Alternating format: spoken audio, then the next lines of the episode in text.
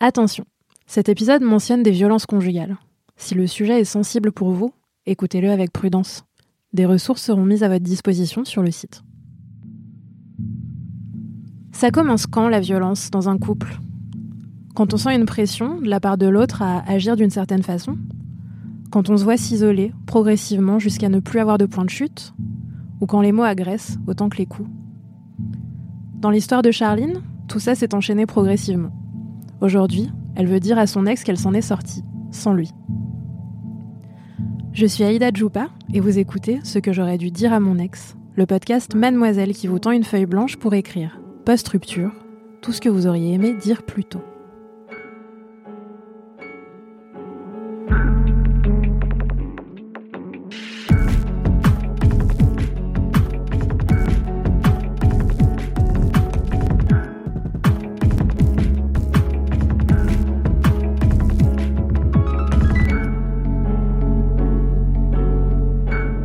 Cher ex, tu as bouleversé ma vie et je t'en remercie.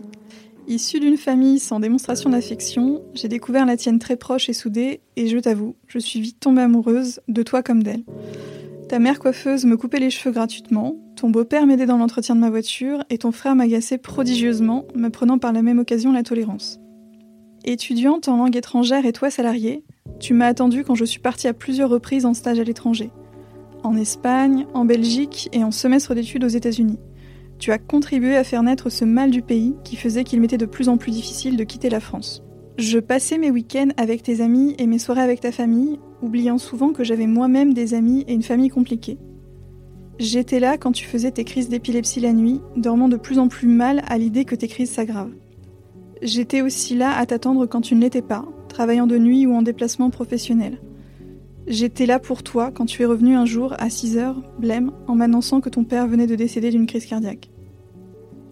J'ai appelé ta famille et passé la journée avec ta grand-mère pleurant son fils pendant que tu essayais de dormir pour éviter une autre crise d'épilepsie. Tu m'as de nouveau suivi lorsque je t'ai annoncé à la fin de mes études que je quittais Caen pour travailler à Lille, et je t'en remercie car tu étais mon seul repère dans cette nouvelle vie. Depuis le début de cette lettre, tu auras peut-être remarqué que je ne dis pas une seule fois nous, on peut être sincèrement convaincu d'aimer, mais aimer mal ou seulement une partie de l'autre. Je crois que chacun de nous deux aimait une image de l'autre et qu'en réalité il n'y a jamais eu de connexion véritable entre nous. On s'est connus à 21 ans et nos différences ne nous ont pas rapprochés. Ta mère a mal vécu ton départ pour Lille et m'a tout de suite trouvé moins sympathique. Lorsqu'elle m'a accusé à tort d'avoir dit du mal de ta grand-mère, tu as préféré la croire malgré nos 6 ans de vie commune. Prise en CDI dans une start-up comme chef de projet junior, tu me voyais déjà réussir professionnellement et ramener un salaire de cadre à la hauteur de tes ambitions sociales. Je n'oublierai jamais mon état de honte, de sentiment d'injustice et d'échec quand six mois plus tard, je rentre à l'appartement en t'annonçant que j'ai été licenciée pour motif économique. La boîte déposait le bilan. Ce jour-là, tu ne m'as pas prise dans tes bras, pas réconfortée. Non, tu m'as incendiée en me demandant comment nous allions faire financièrement. J'avais mon prêt étudiant à rembourser et plus de proches vers qui me tourner en cas d'insolvabilité. J'ai donc essuyé tes reproches et interrogations sur ma recherche d'emploi pendant un mois jusqu'à obtenir le premier emploi voulant bien de moi. Conseillère en épanouissement personnel en librairie. Mal intégrée dans l'équipe, car je n'avais pas fait d'études dans ce domaine, je serrais les dents jusqu'au soir où la désillusion apparaissait dans tes yeux. J'étais vendeuse. Tes ambitions personnelles étaient compromises et c'était ma faute. L'argent devenait un problème récurrent quand avec mon SMIC, je n'arrivais pas à payer la moitié du loyer, qui représentait la moitié de mon salaire en plus de mon prêt étudiant à rembourser et des charges communes. J'avais la boule au ventre quand arrivait le moment de devoir payer le loyer et de devoir réaborder le sujet avec toi. N'ayant plus de relation avec mes parents, ma grand-mère représentait un pilier pour moi. Nous nous appelions une fois par semaine et cet encouragement me rendait fière et aimée. Le jour de son décès, tu n'étais pas là. Il y avait la Coupe du Monde de football et tu n'allais pas rater le match pour ça. Quand je t'ai dit par téléphone que j'avais vraiment besoin de toi dans cette épreuve, ton seul geste a été de m'emmener assister au match avec toi pour, je cite, me changer les idées. Ce jour-là, quelque chose s'est brisé définitivement en moi. J'ai perdu foi en toi. Les problèmes d'argent nous empêchaient d'envisager quoi que ce soit ensemble et la pression se faisait de plus en plus sentir de voir tes amis acheter une maison, se marier ou avoir des enfants et plus j'essayais de me projeter, moins j'y arrivais. Voulais-je seulement être mère? Ce n'était même pas un sujet de discussion pour toi, mais une évidence. Déjà sur la sellette dans notre couple, émotionnellement et financièrement, je n'ai pas réussi à dire non quand tes amis nous ont proposé de partir à quatre au Canada. J'en rêvais, mais pas comme ça et pas dans ces conditions-là. Je comprendrai par la suite que je n'avais été invitée que pour mes compétences en anglais. J'espérais que ce voyage nous rapprocherait, mais sans surprise, ça a été le contraire. Les problèmes s'accumulant, le moindre souci était prétexte à râler. Un jour, j'ai surpris tes amis se moquer de mon physique. J'avais effectivement le ventre gonflé dû au changement alimentaire. Ce jour-là, tu ne m'as pas défendu. Tu as eu honte d'être avec moi. À notre retour, la goutte de trop a finalement eu lieu. Ma carte était encore une fois bloquée et je n'avais pas fait les courses pour ton retour de déplacement. Tu m'as éjecté violemment contre le mur en hurlant que j'étais une bonne à rien.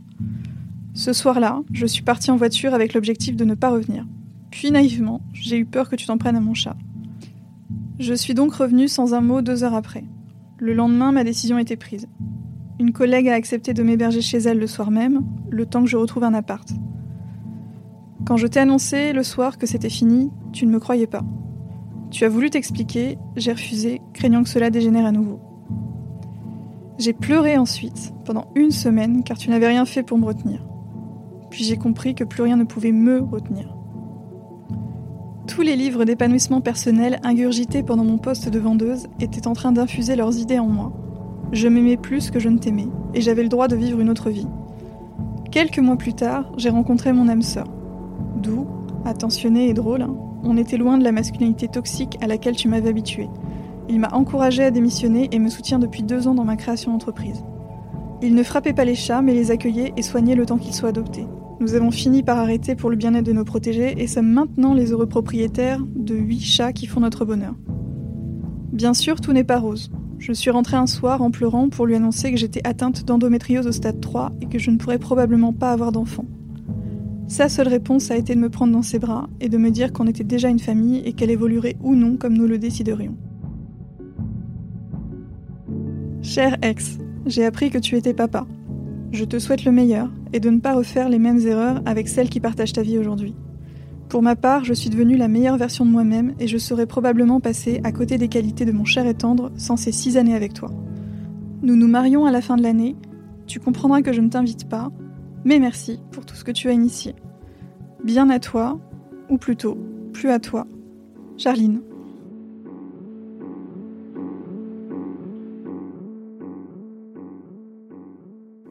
Vous avez aimé écouter ce que Charline aurait dû dire à son ex? N'hésitez pas à vous abonner et à nous mettre 5 étoiles sur Apple Podcast et sur Spotify Podcast.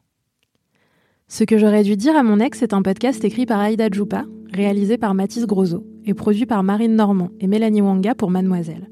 Merci à Charline pour son témoignage. Et parce que communiquer, c'est important, vous pouvez aussi participer au podcast et tout dire à votre ex en nous écrivant à j'ai